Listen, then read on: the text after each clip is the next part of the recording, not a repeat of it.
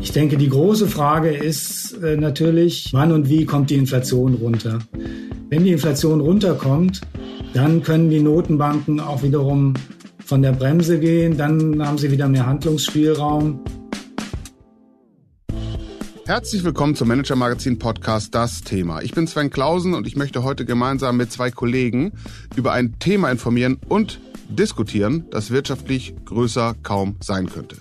Die US-Notenbank Fed hat die Zinsen schon angehoben. Die Europäische Zentralbank hat jetzt sehr konkret ebenfalls Zinserhöhungen angekündigt. Und das wirft natürlich die Frage auf, wie stabil ist die Konjunktur und müssen wir uns auf eine Rezession einstellen?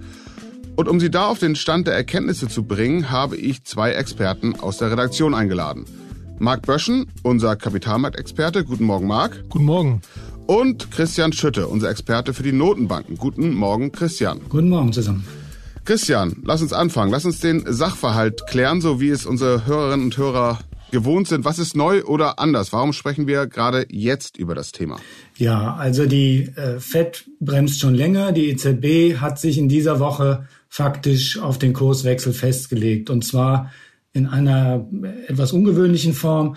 Die Präsidentin Christine Lagarde hat einen sehr langen Blogpost veröffentlicht, in dem sie noch einmal die Logik hinter der EZB-Politik erläutert hat und äh, am Ende sehr deutlich gesagt hat, dass die Minuszinsen bis zum Herbst verschwunden sein werden. Es gab schon in den vergangenen Wochen viele Äußerungen in diese Richtung.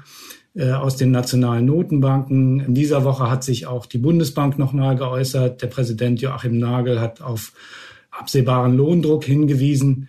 Also die Zeit der Beschwichtigung ist nun endgültig vorbei. Die EZB hatte ja lange gesagt, ähm, nur die Ruhe, das wird schon. Äh, jetzt wissen wir zum ersten Mal seit über zehn Jahren, genau seit Juli 2011, wird die EZB wieder Zinsen anheben. Ja, und du sagtest es, derzeit liegen sie bei Minusbereich, minus 0,5 Prozent. Wie hoch sie steigen werden, wissen wir natürlich nicht. Aber wovon wird sich die EZB denn bei den Erhöhungen und bei dem Grad, bei dem Ausmaß der Erhöhung leiten lassen? Also die EZB betont immer wieder, dass sie alle ihre Entscheidungen in Abhängigkeit von den Daten trifft. Auch was Frau Lagarde jetzt gesagt hat, ist immer damit äh, mit der Klausel versehen. Äh, wir gucken auf die Daten. Äh, da wird man natürlich gucken, was passiert genau bei den Preisen, bei der Konjunktur, an den Finanzmärkten, natürlich auch in der Geopolitik. Wie entwickelt sich der Krieg? Man will sich also da auf keinen Fall binden und wird schrittweise vorgehen. Langfristig ist das Ziel die Rückkehr zu einer neutralen Politik. Man darf ja nicht vergessen, selbst wenn jetzt die Zinsen äh, vorsichtig angehoben werden, ist die Politik insgesamt und äh, im Übrigen auch ja die Anleiheankaufprogramme beendet werden, ist die Politik noch immer expansiv. Äh, wenn man die Inflation einkalkuliert, ist der Zins immer noch dann äh, künftig sehr negativ. Wo dann irgendwann der neutrale Zins liegen wird, darauf legt sich die EZB nicht fest. Darüber streiten auch die Ökonomen. Aber von dem Punkt sind wir noch ein ganzes Stück entfernt. Expansiv heißt was? Dass die Geldpolitik äh, das Wachstum stimuliert oder die Nachfrage stimuliert, dass sie zusätzliche Impulse gibt. Die EZB, du sagtest es gerade, hebt ja wie alle anderen Notenbanken in der Regel auch vorsichtig den Zins an. Wenn sie es nicht täte, ist das immer ein Signal dafür, dass sie einfach den richtigen Zeitpunkt äh, verpasst hat, also in Schritten von 0,25 Prozent, 0,5 Prozent manchmal, aber das ist schon dann sehr viel eigentlich in der Regel. Wir liegen jetzt bei minus 0,5 Prozent und wir hatten lange Zeit in den Nullerjahren dieses Jahrtausends Leitzinsen von mehr als zwei Prozent, 2008 etwa von mehr als drei Prozent sogar. Also das ist ja weit von dem Niveau heute entfernt. Warum sind denn jetzt alle trotzdem so aufgeregt? Also ich glaube, dahinter steht wirklich die Erkenntnis, dass wir in der Wirtschaft, in den Finanzmärkten eine Zeitenwende im Moment erleben, eine Art Paradigmenwechsel, dessen Folgen jetzt eben für alle möglichen Vermögenswerte auch noch nicht ganz klar sind. Wir kommen aus einer langen Phase des chronischen Überangebotes. Eigentlich seit der Finanzkrise war immer die Frage, wer kauft eigentlich all die Güter, die da produziert werden können. Und wir kommen jetzt in eine Ära von Knappheit und Mangel. Die Folge ist, dass die Inflation, die eigentlich als tot galt, plötzlich wieder ein Riesenthema ist und auch wohl bleiben wird für eine Weile. Das heißt, wir werden auch wieder höhere Zinsen haben. Und das trifft eben die Finanzmärkte. In dem alten Paradigma war die Angst immer eher Deflation, die Preise fallen, Zinsanstieg war undenkbar, das Geld war enorm billig und das hat die Assetmärkte überall abgesichert und aufgebläht. In den USA spricht man eigentlich schon seit der Ära Greenspan immer von diesem Fed Put, also die Vorstellung, wenn es richtig kracht, dann kommt die Fed, macht alle Schleusen auf und rettet uns. Und das kann die Fed eben jetzt nicht machen, weil die Inflation zu hoch ist. Und äh, dadurch entsteht eine enorme Unsicherheit.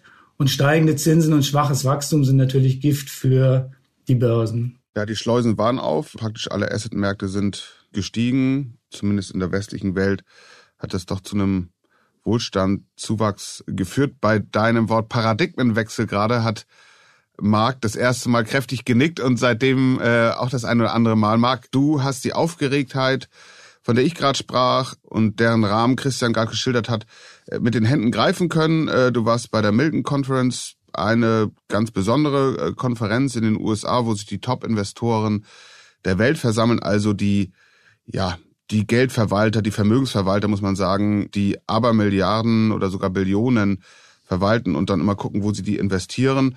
Mit welchem Konjunkturverlauf rechnen die denn dort? Die rechnen mit einer Rezession. Und äh, wie du sagst, auf der Milton-Konferenz da in Los Angeles waren Anfang Mai einige der größten Private Equity-Gesellschaften mit ihren Chefs vertreten, einige der Gründer der größten Hedgefonds. Und die sagen genau das, was Christian gerade beschrieben hat. Wir haben einen Zeitenwechsel. Die Notenbanken sind nicht mehr die Freunde der Investoren. Jetzt haben wir hier verschiedene Probleme, die auf den Markt einstürmen und die Notenbanken werden nicht mehr mit viel Geld, mit niedrigeren Zinsen die Börsen stabilisieren, sondern die Notenbanken lösen das Problem zum Teil selbst aus, weil sie eben die Zinsen erhöhen, weil sie es auch müssen. Man kann ja in den USA keine Kerninflation von sechs Prozent akzeptieren. Das äh, versteht auch jeder. Also Gut zusammengefasst hat einer der Chefs von Apollo Asset Management, einem der großen Private Equity und Kreditfonds, der sagte, wir haben ziemlich wilde neun bis zwölf Monate vor uns mit Zinserhöhungen. Die werden wahrscheinlich erst dann aufhören, wenn wir eine Rezession haben, sagte Scott Kleinman von Apollo. Die Aktienmärkte haben all das noch gar nicht verarbeitet. Also sieht schlecht aus für Aktien in den kommenden Monaten, wenn die Leute da recht behalten. Und die hatten in den vergangenen Jahrzehnten recht oft recht. Sonst wären sie nicht so erfolgreich gewesen. Neun bis zwölf Monate, wilde Monate sagt. Das heißt, so eine Rezession mit einer Rezession berechnet die dann so im Jahr 2023. Das ist richtig. Und äh, wie stellen die sich darauf ein? Also wo investieren die äh, stattdessen? Die werden äh, das Geld, das sie zu verwalten haben, ja nicht unter ihre Kopfkissen legen. Dafür wird kein Kopfkissen der Welt ausreichen. Nun ja, ähm, im Grunde ist das natürlich schon jetzt eine Zeit, wo, wenn man diese Einschätzung hat, wo man dann sein Aktienrisiko reduziert, entweder indem man Aktien verkauft oder durch Terminmarktgeschäfte beispielsweise Aktien absichert gegen Kursverluste, genauso bei Unternehmensanleihen. Es ist dann halt sinnvoll, das Geld tatsächlich zu bunkern. Also Privatanleger können es ja mit Bargeld auf dem Konto machen. Profis haben da andere Möglichkeiten. Eine andere Möglichkeit ist Gold, ja. Kannst du als Privatanleger zum Beispiel mit Xetra Gold oder Euwax Gold für rund ein Prozent Kaufgebühr an der Börse dann kaufen, hast keine Verwahrgebühr, ist auch steuerfrei nach einem Jahr Spekulationsfrist. Dafür spricht dann halt einiges, weil wir eben so viele Probleme haben und weil wir vor allen Dingen diese Zeitenwende haben, über die wir gerade sprechen. Die Zinsen steigen und die Notenbanken sind nicht mehr unsere Freunde als Anleger. Was ja für Verwunderung gesorgt hat, vielleicht nicht bei allen, aber doch in der breiteren Diskussion, ist, dass es auch einen enorm, also breiten Ausverkauf bei den Tech-Aktien gegeben hat. Warum lohnt es sich darüber zu diskutieren? Weil man ja eben argumentieren kann, selbst wenn jetzt eine Rezession kommt, dieser Megatrend der Digitalisierung, äh, der ja eben befeuert wird von Tech-Unternehmen oder von, der, von dem sie auch die Profiteure sind, ähm, das ist ja ein Trend, der eigentlich bestehen bleiben müsste, unabhängig davon, ob wir jetzt in eine Rezession gehen oder nicht. Wie ist das zu erklären, dass es dennoch zu einem solchen Ausverkauf gekommen ist? Erstens mal, solange die Notenbanken die Zinsen erhöhen und das Wirtschaftswachstum sich verlangsamt, ist das eben ein schwieriges Marktumfeld für Tech-Aktien. Nicht? Also Firmen, die Gewinne versprechen für 2030, so wie Delivery Hero hier in Deutschland, die werden jetzt gefragt, was ist denn mit 2023? Weil man eben jetzt auf einmal Zinsen hat, mit denen man die Gewinne der Zukunft abdiskontiert, das senkt die Bewertung. Also ähm, der Chef von der brasilianischen Bank Pactual sagte da in Los Angeles, es wird weiter geträumt und es ist doch Geld da für Innovationen, um die zu realisieren, aber die Träume bekommen halt wieder einen Preis, jetzt wo es Zinsen gibt.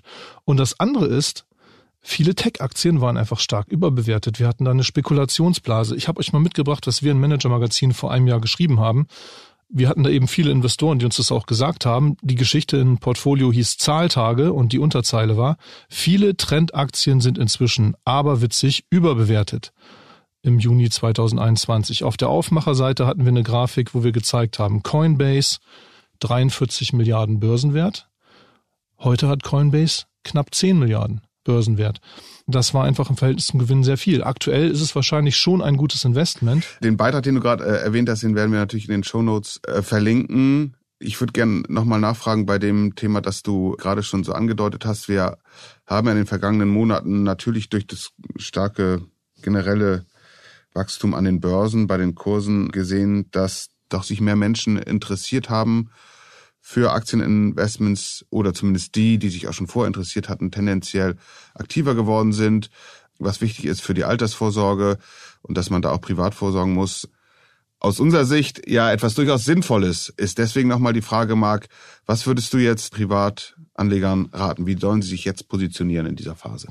Also ich würde empfehlen, jeder überlegt sich ja, was er für eine Aktienquote hat. Also wenn jemand jetzt für seine Kinder spart, dann kann man ja durchaus empfehlen, grundsätzlich eine sehr hohe Aktienquote, vielleicht langfristig sogar 100 Prozent, nicht? Aber aktuell spricht einiges dafür, dass man vielleicht so einen Aktiensparplan mal für sechs Monate pausieren lässt, dass man vielleicht auch ein paar ETFs äh, auf Aktien mal verkauft, so dass man so eine Aktienquote dann vielleicht auf 60, 50 Prozent senkt. Wobei jetzt natürlich sind auch schon einige Verluste da. Das hätte man wir haben darüber ja schon vor einigen Wochen gesprochen.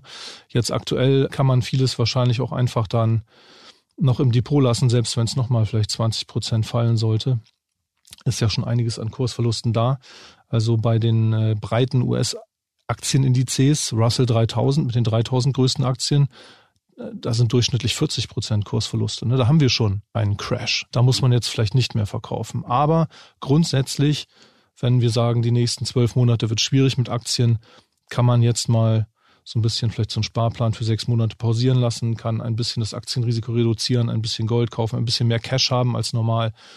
Mit der Disziplin, dass man dann aber in einigen Monaten anfängt, die Aktienquote zu hoffentlich niedrigeren Kursen aus der Sicht dann wieder hochzufahren und schön günstig sich dann Wachstumsaktien einzukaufen.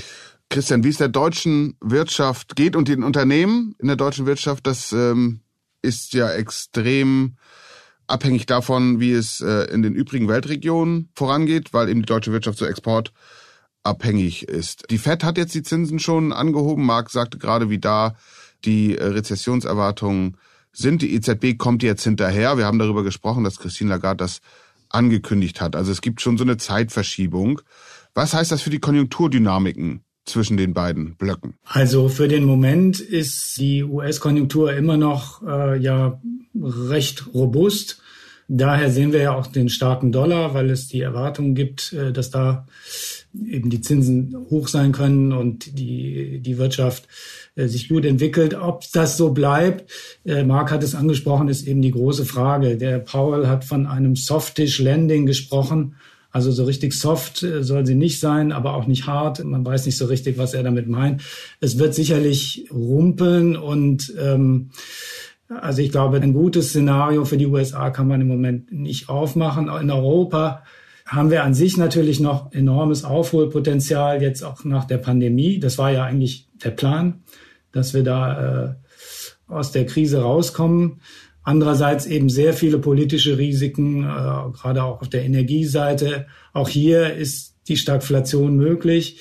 Wir haben die Krise der Globalisierung. Einige sprechen von einer Welt der vielen kleinen Feuer. Also irgendwo überall brennt in der einen oder anderen Frage. Und deswegen glaube ich auch nicht, dass Europa jetzt die Amerikaner überholt. Es sieht leider für beide Blöcke erstmal eher mau aus, würde ich sagen. Für die deutsche Wirtschaft war ja in den vergangenen Jahren dann die Lösung, zumindest rein wirtschaftlich, eben ökonomisch, China, der chinesische Markt. Aber ja, da brennt auch ein Feuer, mindestens mal eines. Marc, du interessierst dich und recherchierst ja auch seit vielen Jahren, wenn nicht gar Jahrzehnten, zu China, einerseits zu dem politischen System, aber auch zu dem ökonomischen äh, System. Wie sind die Konjunkturaussichten dort? Was treibt dort die Führung an? Ja, Fei Chang Saugao, außerordentlich mies, würde der Chinese vielleicht ehrlicherweise sagen.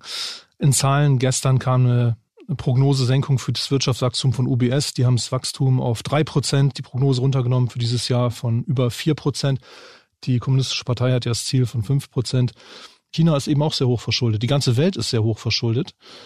Ähm, deswegen ist diese Zinswende ja so dramatisch an ihren Auswirkungen und China eben auch. Wir haben Probleme am Immobilienmarkt und besonders haben wir natürlich jetzt diese total verkorkste Corona-Politik, wo wirklich so viele Menschen eingesperrt werden, was ja unglaublich schwer ist für diese Menschen. Äh, das macht dann ja wirklich traurig, wenn man das hört. Aber es ist natürlich auch schlimm für die Wirtschaft.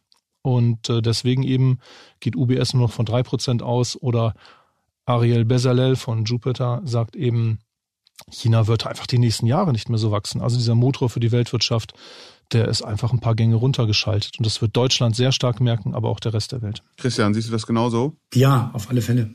Ich würde da gern deswegen, wenn ihr euch einig seid, einen kleinen anderen Aspekt vielleicht hineinbringen, äh, den mir irgendjemand ähm, offenbarte, der in einer großen Bank äh, Verantwortung trägt. Und der beschäftigt sich gerade mit der äh, folgenden These und der sagt eben, möglicherweise wird die Inflation zumindest in Teilen der Gütermärkte rasch entweichen, wenn Xi Jinping, der chinesische Autokrat, wieder, er hat es ganz simpel gesagt, den Hafen in Shanghai öffnet und die Lieferprobleme äh, schnell verschwinden, die Menschen äh, wieder sozusagen zur Arbeit können, ganz normal einfach das Leben wieder Einzug hält, in China jedenfalls relativ normal. Also Waren kommen wieder auf den Markt. Die europäischen Unternehmen, die ja ihre Lagerhaltung hochgefahren haben in den letzten Monaten, werden die Läger schnell runterfahren. Äh, es werden Waren auf den Markt geworfen, die Preise werden sinken. Christian, was ist davon zu halten? Also es ist gar keine Frage, dass es äh, sehr helfen würde, wenn diese ganzen logistischen Knoten sich auflösen würden, äh, weil sie eben doch eine erhebliche Zusatzbelastung sind. Auf der anderen Seite, glaube ich, sollte man sich davon nicht zu viel versprechen. Zum einen, weil es doch lange dauert, bis da wieder Normalität einzieht. Wir haben das ja äh, auch in der Pandemie schon gesehen. Äh, die Verwerfungen waren eigentlich noch gar nicht ganz abgebaut, als dann jetzt die neue Welle von Ukraine-Krieg und äh, China-Lockdown kam. Bis all die Schiffe, die da in Shanghai und in anderen Häfen blockiert sind, bis die alle ihre Fracht äh, an den richtigen Ort gebracht haben, äh, bis sich das normalisiert hat, das wird lange dauern. Dazu kommt, dass das natürlich, dass diese Lieferprobleme ja nicht der einzige Grund sind für die Inflation. Es gibt andere Gründe. Im Übrigen ist es ja auch so, dass wir im Moment gerade eine gewisse Entlastung haben, etwa bei den Rohstoffpreisen, weil eben die chinesische Wirtschaft, die so einen großen Rohstoffhunger normalerweise hat, im Moment nicht auf vollen Touren läuft. Also wenn China wieder richtig auf Touren käme, würde gleichzeitig auch der Rohstoffhunger dort wieder äh, zunehmen. Wir würden möglicherweise wieder stärker steigende Ölpreise noch sehen. Also von daher sollte man da, glaube ich, nicht zu viel erwarten. Und wie gesagt, die Lieferkettenprobleme sind nicht die einzigen Treiber der Inflation. Wir haben die Kriegsfolgen, wir haben in Amerika einen Arbeitskräftemangel. Also es wäre schön, aber es ist nicht das Allheilmittel. Wenn ich noch was ergänzen darf, also du hattest es ja auch schon mal gesagt an anderer Stelle, was die Inflation richtig runterbringen kann, ist natürlich auch eine Rezession. Nicht? Das ähm, wird ja befördert dadurch, dass die Chinesen jetzt eingesperrt sind, nicht so viel konsumieren können, auch nicht zur Arbeit gehen können. Und es ist halt schwer zu sehen, wie sich das so schnell ändern soll, ähm, wegen der Ansteckungsgefahr, die bei Omikron ja viel größer ist, weil so viele nicht geimpft sind.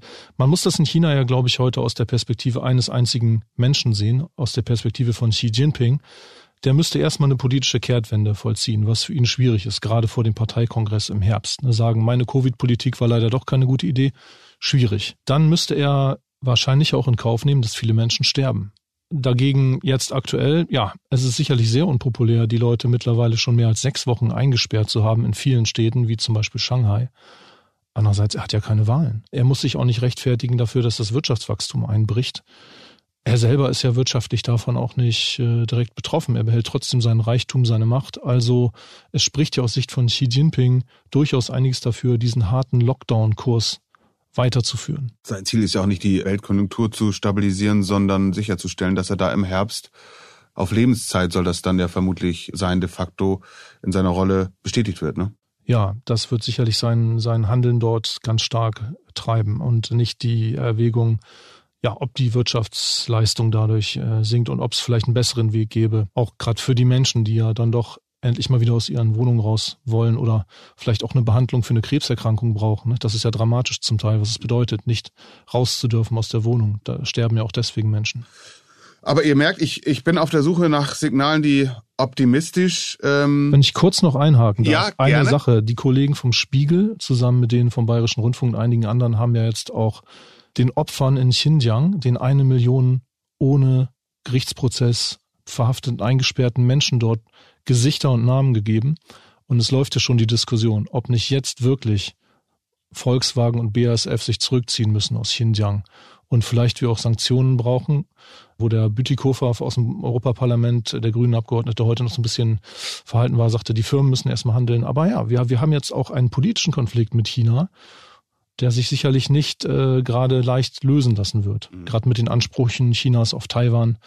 Das ist alles äh, sicherlich was, wo wir auch sagen müssen, wir wollen hier nicht in fünf Jahren so sitzen wie heute mit Russland. Die überfallen ihre Nachbarländer und wir sind komplett von Russland abhängig. Wenn man das irgendwie reduzieren kann, dann sollte man das vielleicht jetzt beginnen. Danke, Marc, dass du den Aspekt nochmal bringst. Ähm, Christian, du hast ja mit dem äh, Chef äh, des Bundesverbands der deutschen Industrie, BDI, Siegfried Russwurm, ein Interview geführt, genau zu dem Thema, zu dem Zusammenhang zwischen Moral und Geld, Moral und äh, Wirtschaft. Also natürlich ein Thema, das uns beständig umtreibt, aber jetzt nochmal besonders, natürlich anlässlich unserer Neukalibrierung des Verhältnisses mit Russland, aber auch mit Blick auf China. Wie sieht denn Siegfried Russwurm dieses Spannungsverhältnisses? Welche Geschäfte sollten aus seiner Sicht die deutschen Unternehmen künftig noch machen und welche nicht? Also äh, man muss, glaube ich, sagen, dass die deutsche Wirtschaft, gerade auch der BDI, dieses Risiko, diese Problematik in China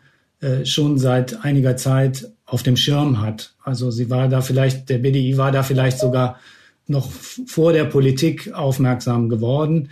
Und an sich gibt es eine, äh, es gibt ein BDI-Papier, was immer wieder zitiert wird, was eigentlich einen Kurswechsel auch in der China-Politik äh, mit angestoßen hat dass man eben stärker betont, ja, China ist auch ein systemischer Rivale. Der BDI hat auch, Herr Russwurm hat auch betont, dass Moral äh, nicht käuflich ist. Also man will da nicht abwägen, wie viel Profit können wir machen und was wiegt dann auf der anderen Seite die Moral dagegen, sondern es gibt da klare Linien, wobei das natürlich im Einzelfall eine schwierige Entscheidung ist, die auch von den Unternehmen getroffen werden muss. Da konnte und wollte Herr Russwurm natürlich sich nicht festlegen. Vielleicht kann man, kann ich eines noch dazu sagen. Er, er war ja selber in früherer Funktion bei Siemens im Vorstand, auch im Russlandgeschäft. Und Siemens hat sich jetzt eben aus Russland zurückgezogen nach über 170 Jahren. Das war schon ein äh, drastischer Schritt, von dem auch er sagt, das hätte er sich früher nie vorstellen können. Man erinnert sich vielleicht sogar noch an den Auftritt äh, des damaligen Siemens-Chefs Joe Käser in den Tagesthemen oder vielleicht war es auch ZDF 2014 nach der Krim-Annexion, da war Käser in Moskau gewesen und hat im Grunde argumentiert, die Beziehung sei so langfristig, man müsste sie einfach weiterführen. Und von dieser Linie ist die deutsche Wirtschaft, glaube ich, inzwischen weg. Und in Russland sieht man das ja sehr deutlich. Marc, äh, bevor du das äh, Thema dankenswerterweise aufgebracht hast, wollte ich eigentlich anheben sozusagen zu meiner Schlussfrage und das mache ich dann jetzt. Wir haben jetzt ja ganz gut aufgeblättert, in welcher Phase wir jetzt äh, gerade sind. Die FED hat die Zinsen angehoben, die EZB hat angekündigt, dies zu tun. Wesentliche Akteure gehen von einer Rezession aus, die vielleicht sogar auch äh, unausweichlich ist. Aber es gibt auf dem Weg dahin immer noch die Möglichkeiten, dass sich das äh, Spielfeld wieder ändert. Deswegen die Frage, äh, Christian, und vielleicht magst du starten. Worauf sollten unsere Hörerinnen und Hörer jetzt achten, ähm, um einschätzen zu können, wie der Verlauf der Konjunktur in den nächsten Monaten ist? Ja, es gibt natürlich die klassischen Frühindikatoren, Aufträge, IFO-Geschäftsklima etc. Die guckt man natürlich weiter an, aber die sind derzeit eben doch nur begrenzt aussagekräftig. Äh, interessant ist, dass in der vergangenen Woche der VCI, also der Verband der chemischen Industrie, sich zur wirtschaftlichen Lage geäußert hat, aber die machen im Moment gar keine Prognose, weil sie sagen, das ist einfach zu unsicher. Äh, wichtiger Aspekt ist sicherlich, dass die Konjunktur im Moment von den Dienstleistungen getragen wird. Die Industrie hat es sehr schwer, aber bei den Dienstleistungen läuft es ganz gut. Also das sollte man im Auge behalten. Ich denke, die große Frage ist äh, natürlich, das schließt an an das, was wir eingangs diskutiert haben, wann und wie kommt die Inflation runter? Wenn die Inflation runterkommt, dann können die Notenbanken auch wiederum von der Bremse gehen, dann haben sie wieder mehr Handlungsspielraum, dann ändert sich das Szenario. Solange die Inflation aber so hoch ist und der Preisdruck überall erkennbar ist, bleibt es an der Ecke natürlich äh, so, dass die Notenbanken weiter um ihre Glaubwürdigkeit kämpfen müssen.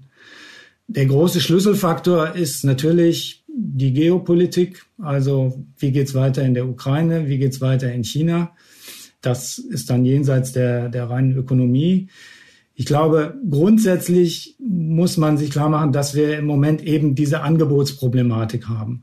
Und dass alles, was zusätzliche Güter an den Markt bringen kann, was Kapazitäten erweitert, dass das enorm wichtig ist, weil es eben dann auch den Inflationsdruck senkt, weil es Spielräume schafft.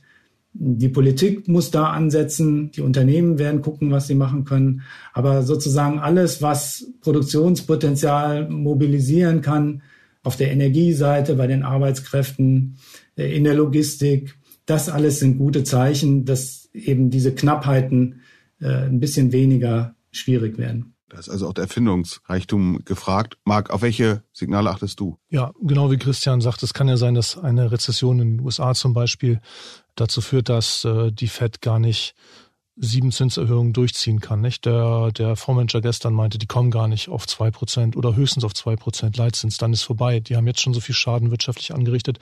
Und wir haben in den USA ja schon eine zurückgehende Nachfrage bei den Konsumenten stark. Wir haben jetzt Nachrichten von Walmart und so weiter, die sagen, wir, wir haben viel zu hohe Lagerbestände aufgebaut, um uns Lieferungen zu sichern. Wir werden das Zeug gar nicht los. Also das kann auch schneller gehen, dass da die Rezession äh, die Inflation dann doch deutlich senkt.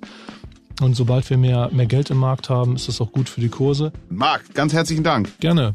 Christian, dir auch ganz herzlichen Dank. Gerne.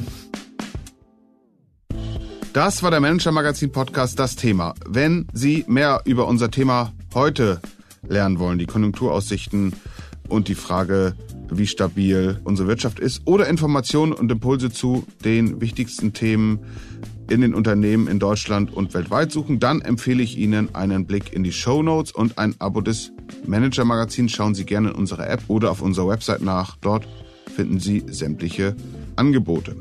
Christian Schütte, Marc Böschen, Mareike Larissa Heinz und Philipp Fackler, die beide diese Folge für Sie produziert haben. Und ich, wir bedanken uns für Ihre Aufmerksamkeit und freuen uns, Sie am kommenden Freitag wieder bei uns begrüßen zu dürfen. Bleiben Sie gesund und optimistisch und machen Sie etwas aus Ihrer Zeit.